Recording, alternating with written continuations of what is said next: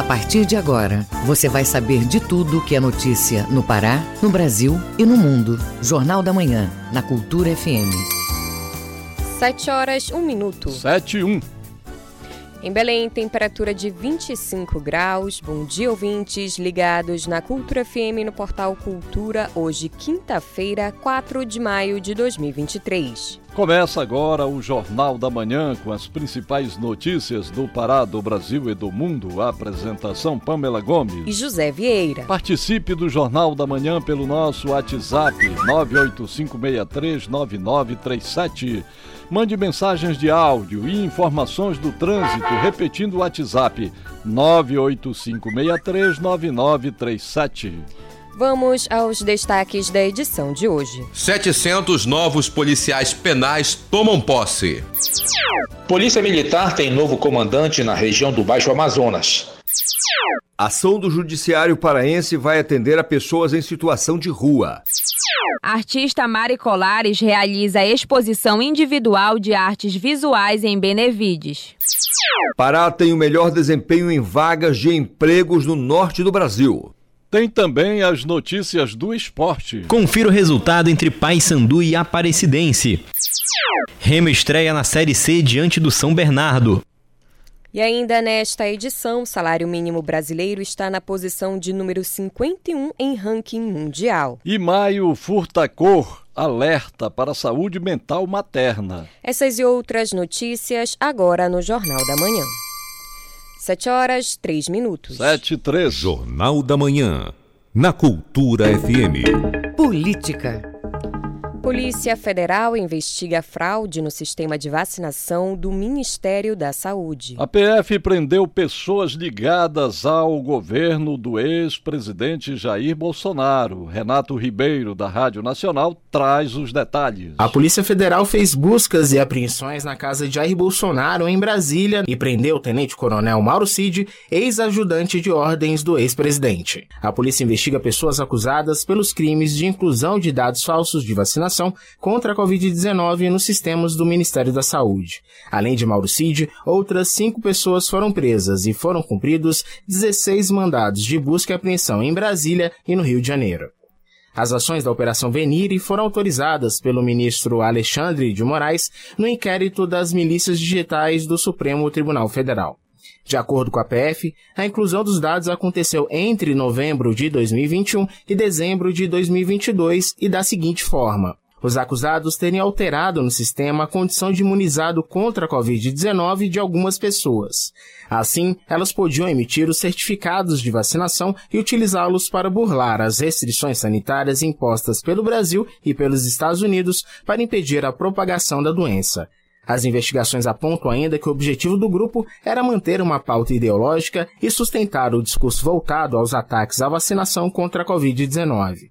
Segundo a PF, os fatos investigados configuram crimes de infração de medida sanitária preventiva, associação criminosa, inserção de dados falsos em sistemas de informação e corrupção de menores. O advogado de Mauro Cid, Rodrigo Roca, confirmou a prisão, mas não entrou em mais detalhes sobre o caso. A reportagem tentou contato com a defesa de Bolsonaro, mas não obteve resposta. Da Rádio Nacional em Brasília, Renato Ribeiro. Jornal da Manhã, na Cultura FM. 700 policiais penais são empossados pelo governo do estado. Os servidores públicos já estão prontos para atuar em todos os municípios paraenses. O repórter Felipe Feitosa tem as informações. Os 700 policiais penais aprovados vieram do concurso C208. Esta é a segunda leva de chamamento. Os novos agentes já passaram por treinamento. A cerimônia contou com a presença do governador Helder Barbalho, que comenta o ato.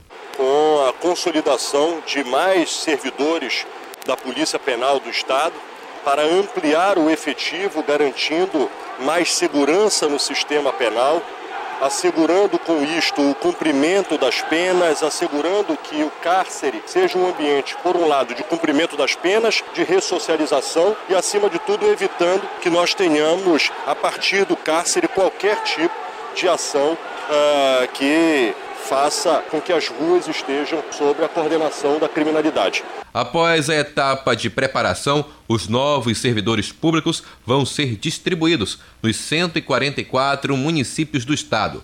O novo policial penal, Cleidson Rosa, celebra a conquista. A expectativa é muito grande, né? A expectativa sempre é trabalhar e já começar logo. A gente vai começar já agora, dia 5, né?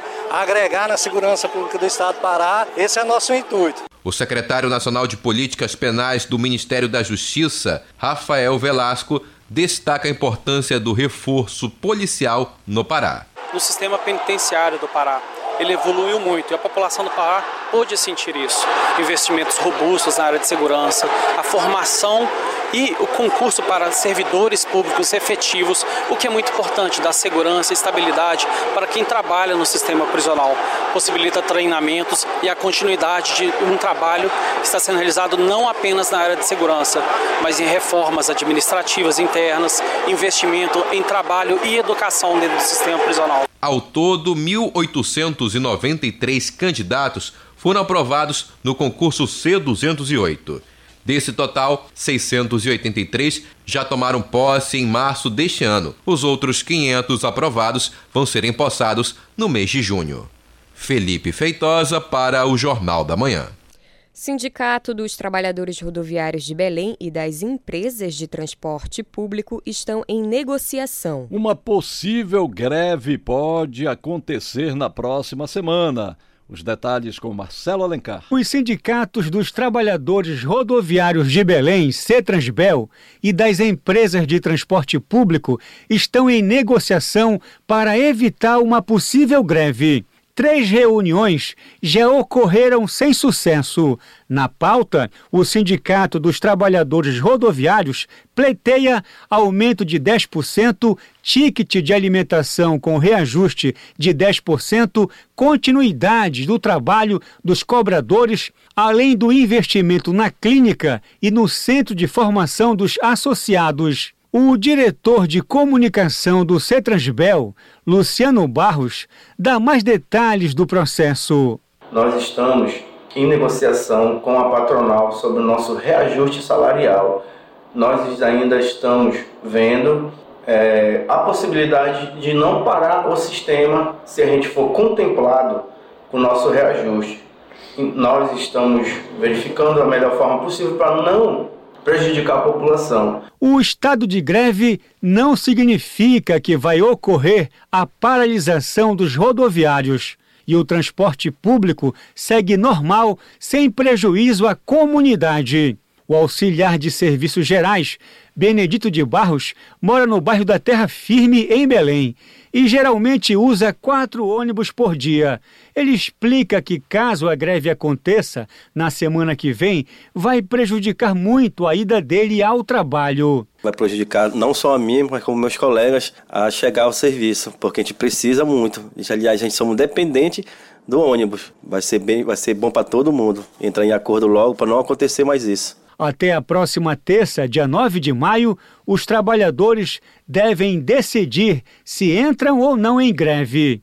Marcelo Alencar, para o Jornal da Manhã. Secretaria de Estado de Meio Ambiente e Sustentabilidade passa a integrar a rede de corregedorias. O objetivo é estabelecer parcerias e troca de experiências. Acompanhe com Pedro Oliveira.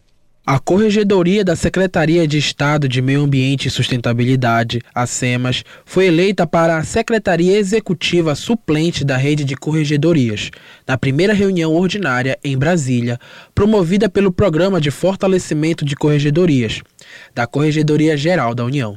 O corregedor da SEMAS, Lívio Campbell, explica como funciona o serviço de corregedoria do órgão. Bem, a corregedoria é um órgão em nível de assessoramento do gabinete do secretário e as ações são pautadas em princípios comprometidos com a defesa do meio ambiente e do interesse público. O escopo maior é a transparência da gestão pública, o controle social através da relação Estado-sociedade, tudo em busca da valorização da função pública através do acompanhamento das atividades funcionais e apurações de possíveis irregularidades atuando a corregedoria sempre de maneira preventiva, o que consequentemente melhora cada vez mais a atuação das SEMAS. Entre as competências da Secretaria Executiva estão a de convocar e preparar a agenda de reuniões, elaborar documentos, atas, relatórios e divulgar aos integrantes da rede informações de interesse, além de oferecer apoio na execução de políticas de capacitação relacionadas às atividades de correição. Lívio Campbell, corregedor da SEMAS, detalha o que é o Programa de Fortalecimento de Corregedorias, o PROCOR. O PROCOR é um programa instituído, definido e dirigido pela CGU, Controladoria Geral da União. Ele visa apoiar os órgãos e entidades, sejam da, é, da União, dos estados, do Distrito Federal e dos municípios, dentro da execução das suas atividades correcionais, além de outras que visem a máxima eficiência do órgão. O EPAD, ferramenta da própria Corregedoria Geral da União, vai favorecer o trabalho dos corregedores, com a redução de custo no processo disciplinar. Com supervisão da jornalista Tamires Nicolau, Pedro Ribeiro para o Jornal da Manhã. Mais de 60 mil trabalhadores foram escravizados em 27 anos. Confira com a repórter Janaína Oliveira, da agência Rádio Web. O Ministério Público do Trabalho atualizou nesta terça-feira em Brasília os números sobre trabalho análogo à escravidão no país. Segundo a ferramenta do órgão, o Observatório da Erradicação do Trabalho Escravo e do Tráfico de Pessoas, de 1995 a 2022, 60 mil 251 trabalhadores foram encontrados em condições escravas. O Pará é o estado com mais casos. Já o Maranhão tem a maioria dos resgatados. O setor econômico que lidera nos resgates é o da criação de bovinos, quase 17 mil. Os dados do Smart Lab são atualizados anualmente, um passo importante para o combate ao crime, segundo a vice-procuradora-geral do Trabalho, Maria Aparecida Gugel. Pelo sétimo ano, o Observatório traz informações essenciais a processos de tomada de decisões quanto a medidas imediatas e eficazes para erradicar o trabalho forçado, acabar com a escravidão moderna e o tráfico de pessoas, de acordo com a meta 8.7 dos Objetivos do Desenvolvimento Sustentável. Entre outros dados que traz o observatório, que também é da Organização Internacional do Trabalho OIT, está o perfil das vítimas. 50% pessoas pardas. 94% não concluíram o ensino médio e a maioria é de homens com idades entre 18 e 60 anos. O secretário de Acesso à Justiça do Ministério da Justiça e Segurança Pública, Marivaldo de Castro Pereira, representou o governo federal na cerimônia de atualização do Smart Lab. Ele garantiu que o combate ao trabalho escravo contemporâneo é uma das prioridades do executivo. Da perspectiva do poder executivo, o tema volta a ser uma prioridade, né? Estar junto com o Ministério Público do Trabalho, estar junto com as entidades da sociedade civil que somam esforços para fazer o enfrentamento a esse tema. E a gente sabe que o Ministério da Justiça tem um papel central nessa temática. O MPT, juntamente com a OIT, possuem cinco observatórios voltados para a atualização de dados. São eles: trabalho decente segurança e saúde no trabalho, trabalho infantil, trabalho escravo e diversidade no trabalho. Juntas, essas ferramentas já somam um milhão de visitas. Agência Rádio Web de Brasília, Janaína Oliveira.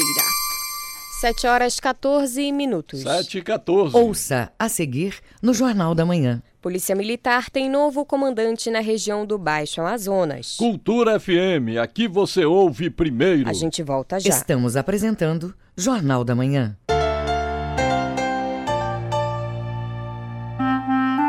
A criança que usa a internet sem supervisão dos pais ou responsáveis pode sofrer violência sexual, abuso, exposição ou participação em pornografia. A Sociedade Brasileira de Pediatria recomenda que crianças de até dois anos não façam uso de nenhuma tecnologia. Cultura, rede de comunicação em defesa dos direitos da criança. Cultura FM. Aqui você ouve música paraense.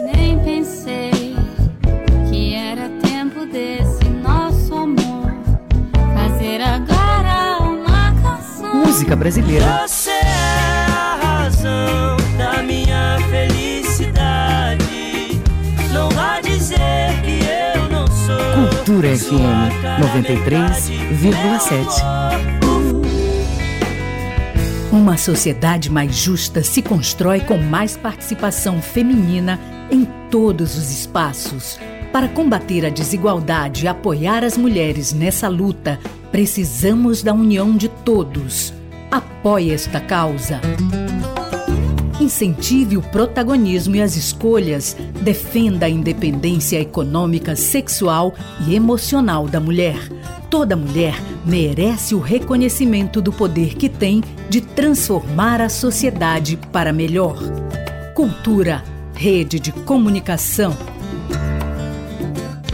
Faça parte da Rádio Cultura. Seja nosso repórter. Grave seu áudio com informações da movimentação do trânsito e mande para o nosso WhatsApp 985639937.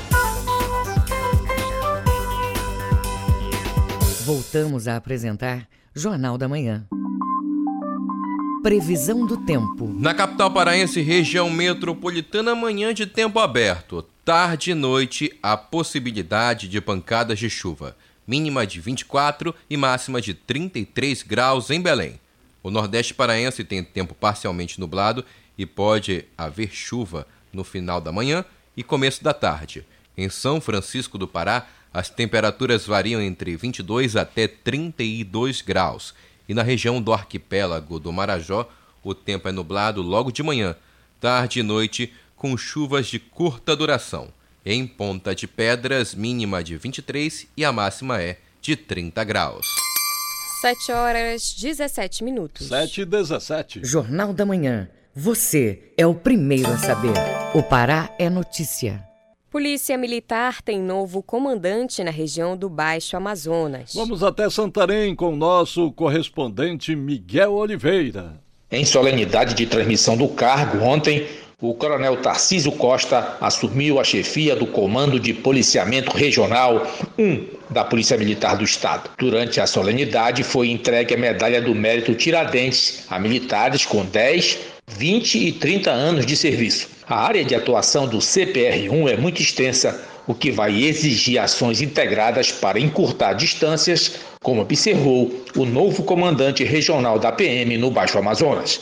Hoje o comando regional é responsável pelo policiamento em 13 municípios. Né? Então, desde Faro até Almerim, a responsabilidade do comando regional é uma área de extensão continental e a gente vai implementar ações que possam trazer tranquilidade para toda a população dessa região. O coronel Tarcísio Costa ressaltou que o trabalho à frente do comando será o de atuar em conjunto com a população vai trabalhar com três pilares. É a aproximação da comunidade. A gente tem que ouvir a comunidade no que ela está precisando. Né? E aí a gente vai estipular ações em conjunto com os demais órgãos da, da segurança pública. Essa parceria é fundamental para que a, a gente alcance os objetivos que é trazer a tranquilidade social na nossa região. O ex-comandante, Coronel Wagner Monteiro, passou para a reserva e vai atuar no programa de segurança escolar recentemente lançado pelo governador Helder Barbalho.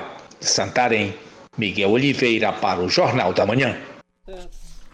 Hospital Regional do Marajó abre oportunidade para trabalhar na unidade. O correspondente Edelson Vale tem os detalhes. O Hospital Regional Público do Marajó, com sede em breves na parte ocidental da ilha, está com processo seletivo aberto para a contratação de enfermeiro, preferencialmente para pessoa com deficiência. Os interessados devem enviar currículos para o e-mail seleção.hrm.ndsh.org.br até a próxima sexta-feira, dia 5 de maio.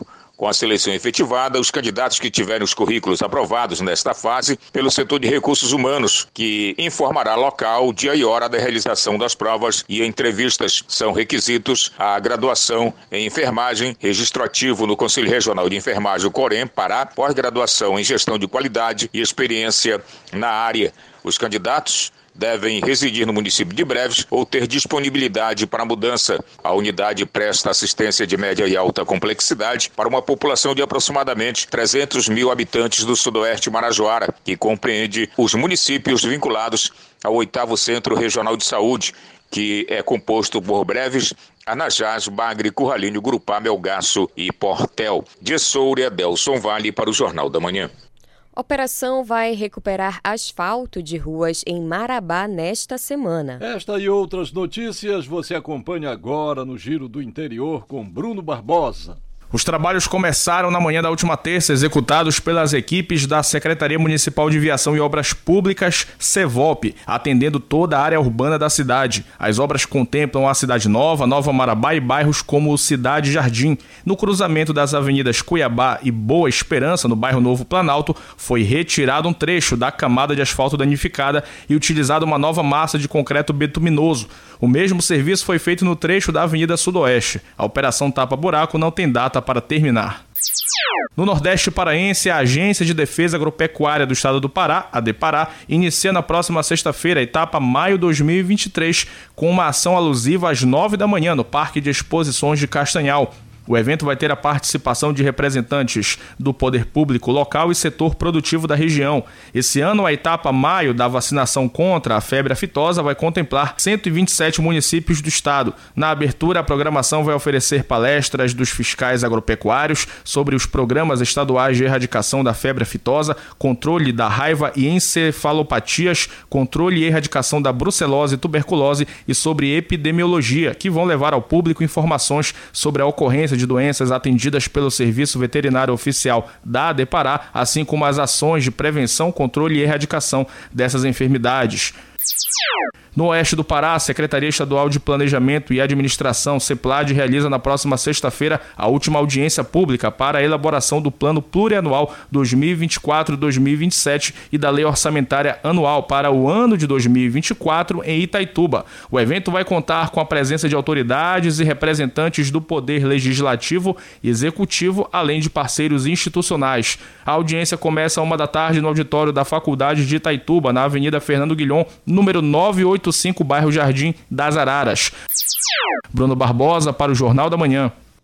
Feira de Negócios Sustentáveis ocorreu em Belém. O espaço apresentou projetos de jovens empreendedores da Amazônia. Os detalhes com o repórter Marcelo Alencar. O dispositivo impulsiona o empreendedorismo de jovens para futuros investimentos e parcerias com empresas, poder público e universidades. 88 pessoas das cidades de Paragominas, Ipixuna, Tomé Açu, Abaetetuba, Moju, Acará e Barcarena estão sendo beneficiadas pela ação. 35 negócios como artesanato, turismo, agricultura, gastronomia, cosméticos, cacau, mandioca e economia criativa são apoiados pelo programa.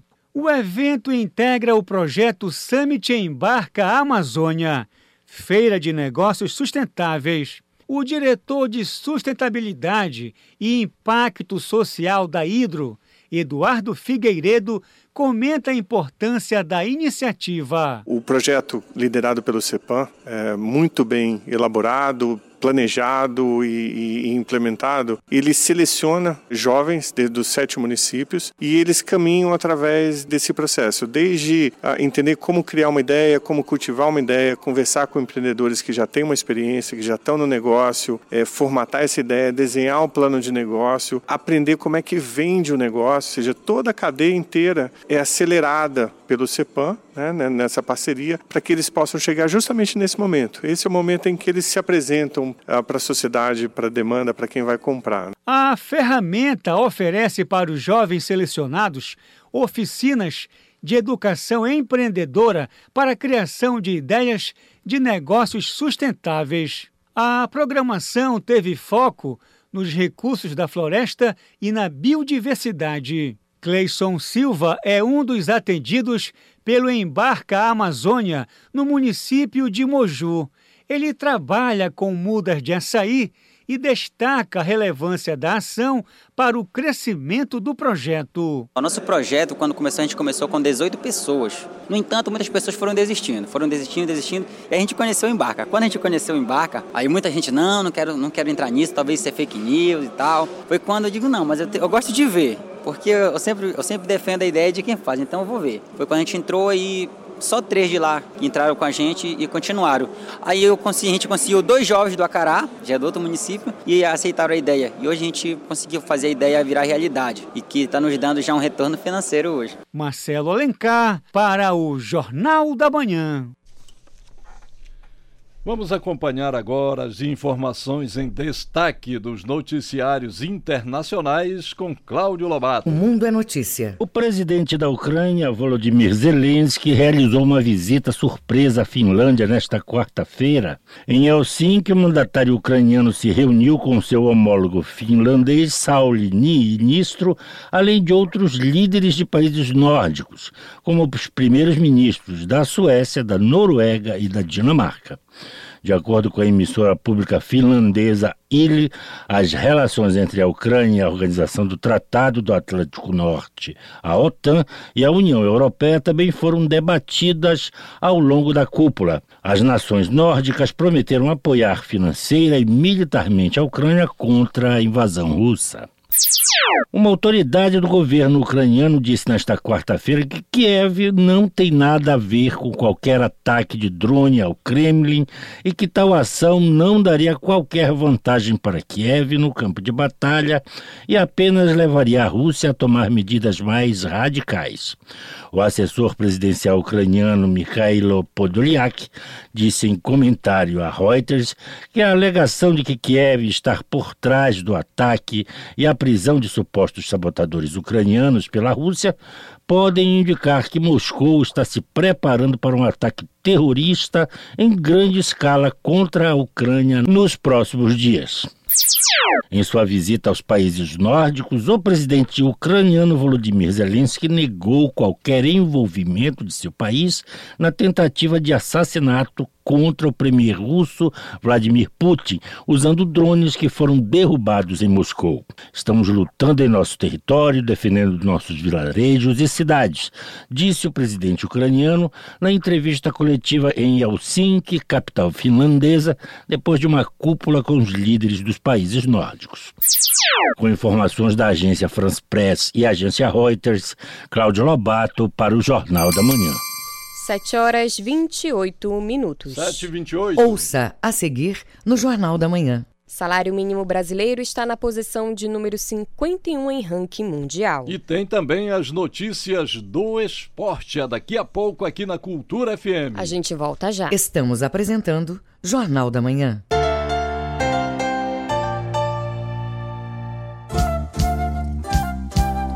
ZYD 233, 93,7 MHz.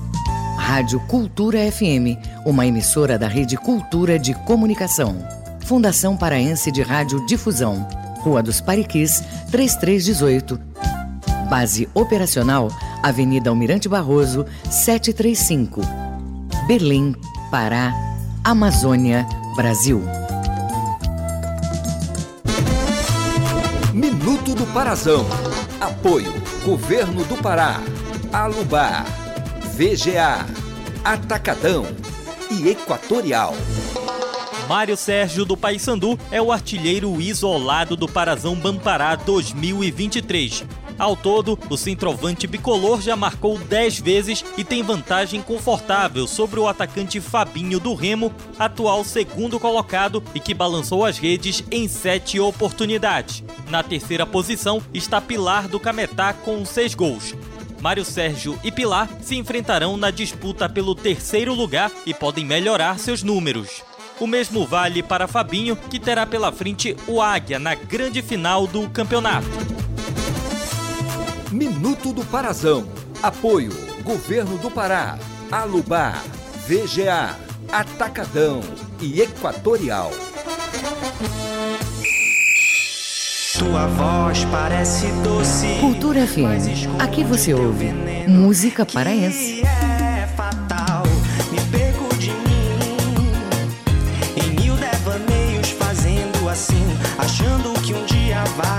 Música brasileira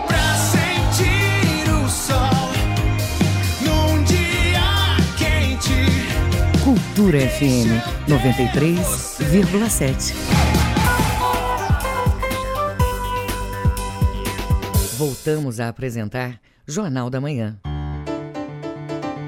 Tábuas de Marés. Em Belém, maré baixa às 5h58 da tarde e maré cheia às 11h04 da noite. Em Salinópolis, nordeste paraense, a maré está alta. A vazante está prevista para 1 hora e 4 minutos e maré elevada às 6h56 da noite.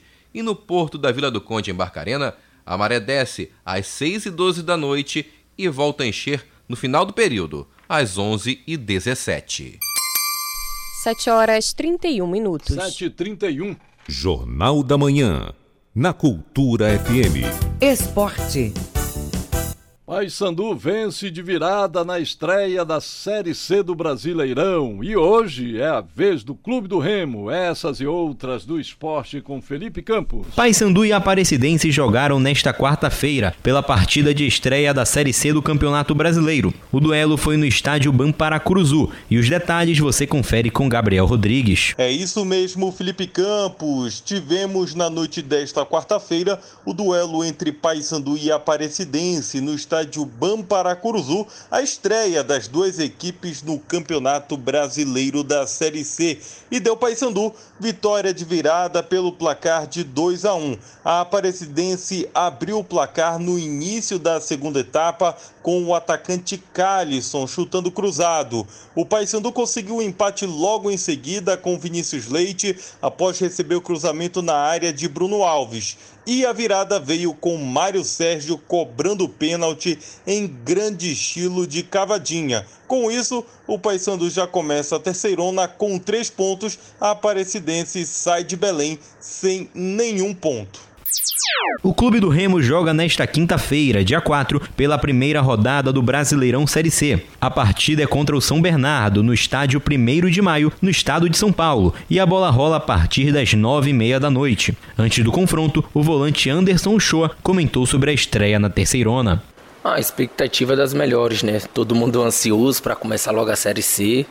Ah, a gente vai jogar da, da, mesma forma. A gente sabe da equipe do, do São Bernardo, uma equipe muito boa, de jogadores experientes, mas nós não vamos mudar nosso, nossa maneira de jogar e vamos em busca da primeira vitória. Além disso, ele também falou um pouco mais sobre o adversário.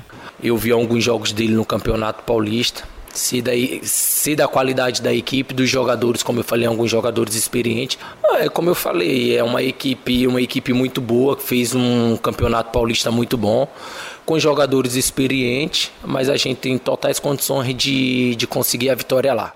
Outro fato que ocorreu no Remo nesta quarta-feira foi a apresentação do lateral esquerdo Kevin, e ele contou sobre suas características. Um equilíbrio, tanto defensivamente quanto ofensivamente. Procuro sempre buscar um equilíbrio ali, porque um lateral, a primeira opção dele é marcar, mas eu, eu gosto muito mais de atacar, só que eu eu tento manter esse equilíbrio tanto na defesa quanto no ataque. E eu vim aqui no intuito de ajudar no que o professor pedir, no que o Marcelo Cal pedir e estou disposto a ir ajudar a equipe de qualquer jeito. É, eu comecei em Osasco mesmo, da onde eu, da onde eu fui criado, da onde eu nasci. E ali eu fiz minha base inteira.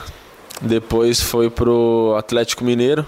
No Atlético Mineiro ali em 2018 eu fiquei até 2021. Depois fui emprestado. Passei aí por três clubes até chegar aqui no Remo. No Leão, ele vai brigar por uma vaga no time titular com Leonan e Raí Lopes. A diretoria da Tuna Luso anunciou duas contratações para o elenco Cruz Maltino visando a Série D do Campeonato Brasileiro. Eles foram o volante William, cria da base do Paysandu, o atacante Pedrinho, que já atuou por clubes do interior paraense, e o lateral esquerdo Cássio, destaque do Castanhal na disputa do Parazão Bampará 2023. A cidade de Tucuruí vai receber o 12º torneio de pesca Pesca Esportiva da Amazônia. O evento volta a ocorrer após 16 anos e será entre os dias 24 e 28 de maio.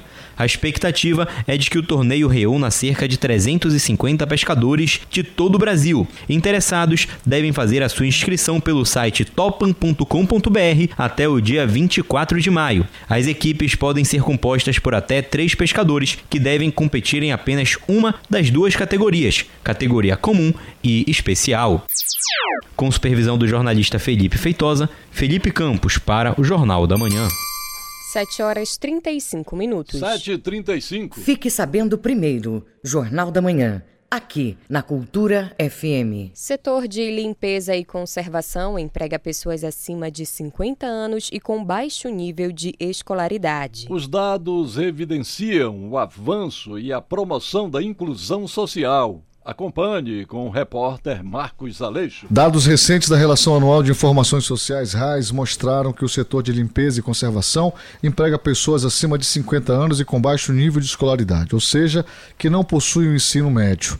Para a Federação Nacional das Empresas Prestadoras de Serviços de Limpeza e Conservação, FEBRAC, os dados evidenciam o avanço e a promoção da inclusão social de pessoas historicamente excluídas pelo mercado de trabalho, como idosos, negros, pessoas com necessidades especiais e em vulnerabilidade econômica. O primeiro secretário-geral da FEBRAC, Daniel Felício, comenta os dados. O setor da limpeza profissional, representado pela FEBRAC, é responsável por inserir no mercado formal de trabalho uma grande parcela da população, que na realidade se situa à margem de um processo de socialização e de empregabilidade.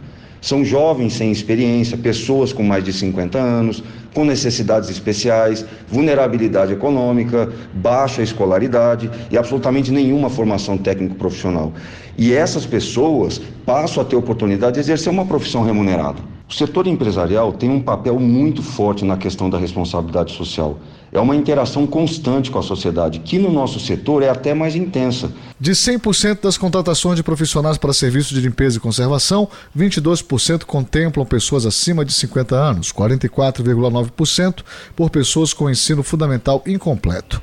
Hoje a entidade representa cerca de 20 categorias ligadas à terceirização de mão de obra especializada, esclarece o representante da entidade, Daniel Felício. A FEBRAC tem um papel fundamental na medida em que estrutura o segmento para que nas bases estaduais, há cerca de 20 categorias ligadas a essa atividade, que a gente chama de terceirização de mão de obra especializada, tenham um instrumento coletivo que lhes garanta condições mínimas nas relações de trabalho, como, por exemplo, uma remuneração adequada, benefícios, saúde e segurança do trabalho também incentive e apoia projetos de capacitação dos sindicatos, elevando o valor dessa força de trabalho e a possibilidade, como já dito, de ascensão profissional.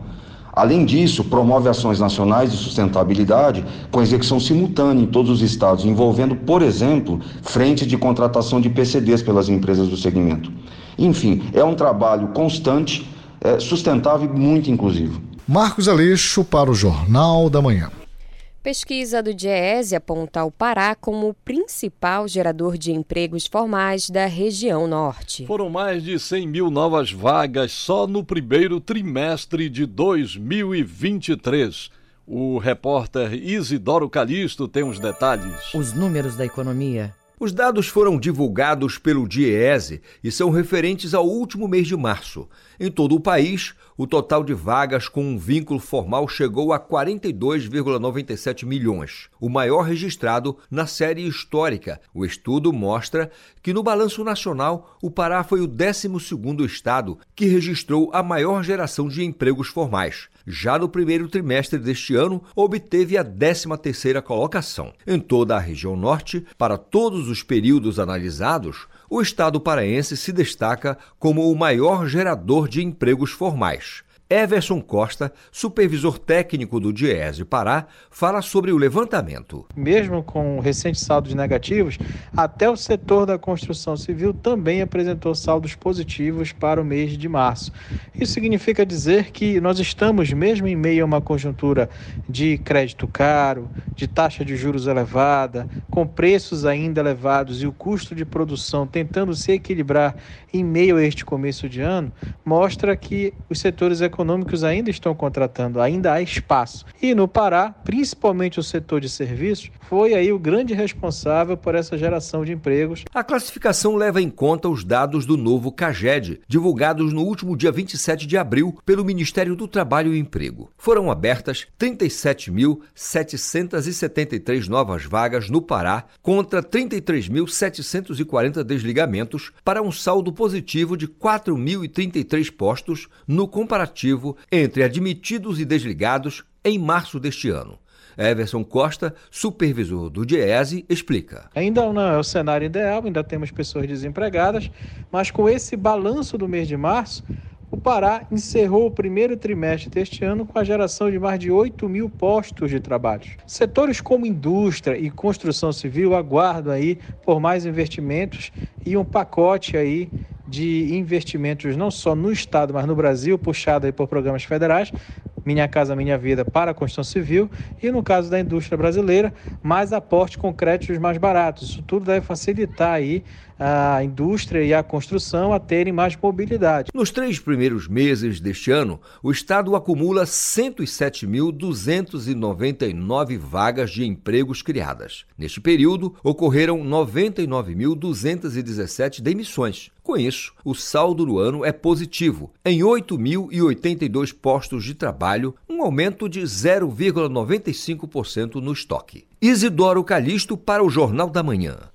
Salário mínimo brasileiro está na posição de número 51 em ranking mundial. As informações com o repórter João Vitor dos Santos, da agência Rádio Web. O salário mínimo do Brasil está na posição de número 51 do ranking de maior poder de compra em comparação com outros 104 países do mundo. As informações são de um levantamento da Organização Internacional do Trabalho. O poder de compra do salário mínimo brasileiro está estimado em 497 dólares, aproximadamente 2.512 reais. Para se ter uma ideia, a Suíça, que aparece em primeiro lugar, possui uma paridade do poder de compra de 3.415 dólares, ou quase 17.260 reais. O economista Roberto Troster analisa a posição brasileira no ranking. O Brasil está na posição 51, é muito função da renda total brasileira. O Brasil tem uma das 10 maiores economias do mundo, mas o que, que acontece? A distribuição de renda é uma das piores do mundo, está entre as três piores do mundo. Então, PIB alto, mas a média é muito baixa, é, se você considerar o salário das classes mais baixas. O que, que você tem que fazer agora? Tem que começar a crescer. Para isso, você tem que mudar um pouquinho a política econômica. A divulgação do estudo da OIT chega logo após a divulgação de que o salário mínimo no Brasil passou de R$ 1.302 para 1.320 reais a partir deste 1 de maio de 2023. O novo valor, que corresponde a um crescimento de 18 reais e um aumento real de 2,8% em relação ao ano passado, foi anunciado pelo presidente Luiz Inácio Lula da Silva no domingo. Agência Rádio Web, produção e reportagem, João Vitor dos Santos. Vamos agora aos indicadores econômicos do dia com Felipe Feitosa. O Ibovespa, principal índice de ações da Bolsa do país, terminou a sessão em leve queda, 0,13% a 101.797 pontos. O dólar comercial apresentou redução de 1% a R$ 4,99 no câmbio. O euro também apresentou redução, 0,66 a 5,51 na venda. Cada grama do ouro custa hoje R$ 326,74. E o rendimento da caderneta de poupança com aniversário este mês é de 0,5%. Felipe Feitosa para o Jornal da Manhã. 7 horas 44 minutos. 7 e 44 Ouça a seguir no Jornal da Manhã. Judiciário paraense espera registrar cerca de 400 pessoas em situação de rua. Cultura FM, aqui você ouve primeiro. A gente volta já. Estamos apresentando Jornal da Manhã. Para construir ou reformar é melhor ter sempre em quem confiar arquiteta aprovou, Dona Maria essa sempre confiou. Da cozinha, sala de estar, VGA é o melhor lugar para construir ou reformar. Pode confiar, VGA. VGA Casa e Construção, Domingos Marreiros, entre 14 e Castelo. Cultura FM. Aqui você ouve música paraense. É me perder que te perco. É pra nunca deixar de te amar que te deixo partir. Música brasileira. Menino bonito, menino bonito, ai. Ai, menino. Cultura FM 93,7. Faça parte da Rádio Cultura. Seja nosso repórter. Grave seu áudio com informações da movimentação do trânsito e mande para o nosso WhatsApp 985639937. Música, informação e interatividade.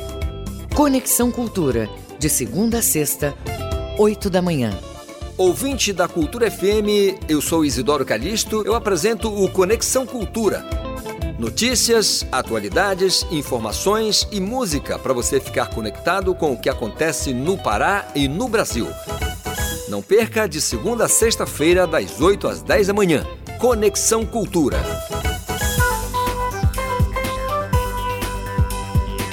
Voltamos a apresentar Jornal da Manhã.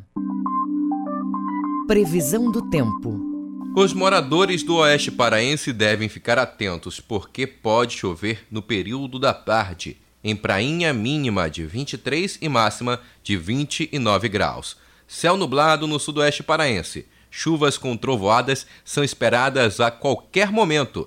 Em Brasil Novo, mínima de 22 e máxima de 30 graus. E na região do sudeste do estado, tempo parcialmente nublado com chuvas leves à tarde. Em Tucumã, mínima de 23 e máxima de 30 graus. 7 horas 46 minutos. 7h46. Jornal da Manhã. Informação na sua sintonia. Judiciário paraense espera registrar cerca de 400 pessoas em situação de rua em Belém. A iniciativa vai acontecer a partir da próxima segunda-feira, envolvendo vários órgãos do Estado. Confira os detalhes com Isidoro Calixto. A iniciativa denominada Semana Nacional Registre-se deve atender a pelo menos 400 pessoas em situação de rua. Será entre os dias 8 e 12 deste mês na capital paraense. Foram instalados pontos de coletas no edifício sede do Tribunal de Justiça, nos fóruns Civil e Criminal de Belém e no Fórum de Ananindeua, para receber doações, como explica o Dr. Lúcio Guerreiro, juiz auxiliar da Corregedoria Geral de Justiça do TJE. Estimamos que pelo levantamento já prévio feito pelas assistências sociais do município, o nosso atendimento será em torno de 400 pessoas que serão beneficiadas diretamente nos locais de atendimento, tanto com os kits de higiene, de roupa, como de acesso à documentação civil. O CNJ fez um convênio com a Associação Nacional dos Registradores de Pessoas Naturais e o Tribunal de Justiça do Pará com a Associação Local, para que coloquem um posto de atendimento para as pessoas em quatro locais específicos para que elas consigam tirar a segunda via da sua certidão de nascimento. O juiz auxiliar da Corregedoria Geral, Lúcio Guerreiro, esclarece. O objetivo principal da ação Registre-se, de autoria do CNJ em parceria com a Corregedoria do Tribunal de Justiça do Estado do Pará, ela tem o objetivo de trazer cidadania àquelas pessoas vulneráveis em situação de rua, que hoje não possuem documentação civil. Então, neste primeiro momento, a ação visa garantir a estas pessoas que elas saiam de lá munidas com a documentação civil, onde será gerada uma cópia da sua certidão de nascimento e imediatamente encaminhada aos órgãos de segurança para que ele possa é, realizar o seu RG, o seu título de eleitor, dentre outros documentos que estarão disponíveis nesse momento. A Semana Nacional do Registre-se é integrada por representantes do Tribunal de Justiça do Pará, Tribunal Regional Eleitoral do Estado, Defensoria Pública do Pará, Comissão de Direitos Humanos da OAB Pará, Receita Federal, Polícia Militar do Estado, Polícia Civil, Polícia Federal, Prefeitura de Belém, Defesa Civil, Fundação Papa João 23, União Espírita Paraense e Caritas da Arquidiocese da Capital. Isidoro Calixto para o Jornal da Manhã. Empresa vai calcular emissão de gás carbônico nas rodovias brasileiras. Saiba mais na reportagem de Breno Zonta, da agência Rádio Web. A Eco Rodovias, uma das maiores empresas de infraestrutura rodoviária do Brasil, lançou um desafio para startups de inovação. O grupo está adotando uma série de medidas que reduzem as emissões de gás carbônico nas viagens de veículos que trafegam em suas rodovias. Agora, o objetivo é encontrar startups que apresentem soluções para quantificar essa redução e registrar como essas ações têm contribuído para o combate às mudanças climáticas, como explica o gerente de sustentabilidade da Eco Rodovias, Moisés Basílio. Existem várias medidas que a gente vem implementando ao longo dos anos e a gente tem certeza absoluta que essas medidas reduzem as emissões. A questão é, reduzem quanto? Mostra com acuracidade para a sociedade de que realmente o nosso negócio ele contribui positivamente na agenda climática. Eu consigo mostrar para bancos, para o mercado de uma forma geral, que o empreendimento que esses players estão financiando trazem um impacto positivo. Entre as medidas adotadas recentemente pela Eco Rodovias, Moisés destaca a instalação de mais pontos de pagamento automático nas estradas, como o sistema Multilane Free Flow. Estudos comprovam que na etapa de pedágio, o movimento intermitente de veículos que param e avançam repetidamente emite mais gases poluentes do que o fluxo contínuo.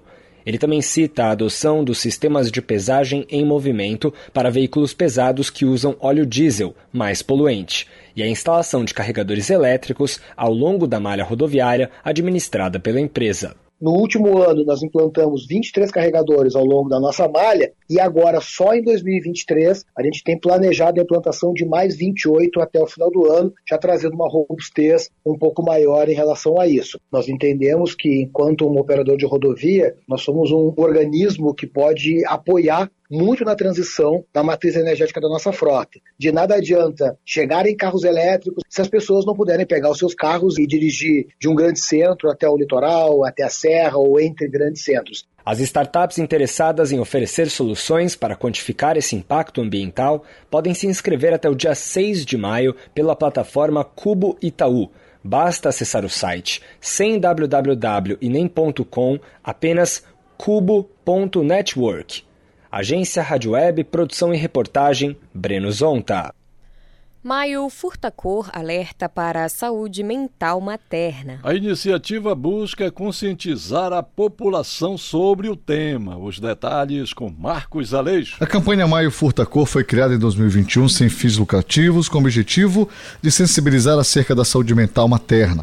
É uma campanha que visa sensibilizar a população também para a causa a psicóloga Nicole Cristino comenta sobre a ação. Nós somos uma campanha comunitária sem fins lucrativos que visa sensibilizar a população para a causa da saúde mental materna, realizando assim ações de conscientização ao longo de todo o mês de maio, época em que nós celebramos o Dia das Mães. Nós precisamos de um mês dedicado à saúde mental materna, pois existe um forte estigma em torno de temas ligados à saúde mental e quando ele se estende ao campo materno, esse estigma é ainda mais reforçado. No entanto, nós assistimos a um alarmante crescimento de casos de depressão, ansiedade e, infelizmente, suicídio entre as mães. A campanha promove ações de conscientização em saúde mental materna baseadas em evidências científicas, além de estimular a construção de políticas públicas de saúde através de projetos de lei. A psicóloga Nicole Cristino fala sobre as legislações que abrangem o tema. Esse mês é chamado de Maio Furtacor, pois é o mês que se comemora o mês do Dia das Mães, momento oportuno para discutir causas maternas. Furtacor é uma cor cuja tonalidade se altera de acordo com a luz que recebe, não tendo uma cor absoluta. E no espectro da maternidade não é diferente. Nele cabem todas as cores. Hoje somos mais de 285 mulheres espalhadas pelo Brasil e mais de 17 países, lutando pela causa da saúde mental materna em diversas frentes. Nossa campanha existe desde 2020 e nesse período já aprovamos mais de 30 leis, sendo três estaduais e os restantes leis municipais. Marcos Aleixo para o Jornal da Manhã. Você está ouvindo Jornal da Manhã. Agenda Cultural. Imagens do cotidiano e universos de fantasia integram a exposição Delírios da artista plástica Mari Colares. É a primeira exposição individual da artista dentro do próprio espaço de eventos. Saiba mais na reportagem de Georgia Salum. Desde a infância que a arte integra o cotidiano e o imaginário da artista, mas somente muito tempo depois veio a descoberta do artesanato em geral e o contato com as artes visuais e a pintura. A dona de casa e artista Mari Colares conta como começou o seu interesse pela arte. Eu vi a minha mãe tingir roupa velha, né? Quando a roupa estava muito velha, ela, ela tingia para a gente tornar a usar, né? Então eu já via ela mexer com aquelas, aqueles aquelas tintas para tingir roupa. E ali eu fui mexendo, mexendo e comecei a, a tingir, fazer meus looks e mexer e tingi-las, né? Só que sempre foi a tinta que me chamava mais atenção. No final de abril, a artista lançou sua primeira exposição chamada Delírios que expõe obras com suportes como janelas, portas, materiais de construção abandonados e as usuais telas. Mari Colares utiliza a tinta PVA para criar universos fantasiosos com formas florais e paisagísticas, rememorando lugares vistos e outros sonhados, além de memórias da infância. Ela dá mais detalhes da exposição. Eu sempre gostei de, de, de ver uma madeira antiga, velha, um tronco, qualquer coisa assim me vem logo na mente o que dá para fazer dali daquela, daquela madeira, daquela tábua, daquela telha e daquela antena velha, daquela janela velha, daquela porta velha, aquela cadeira velha, sabe, que vai pro lixo, muita coisa que vai pro lixo. E, e aí aquilo vem logo na minha mente, né? O que é que pode fazer.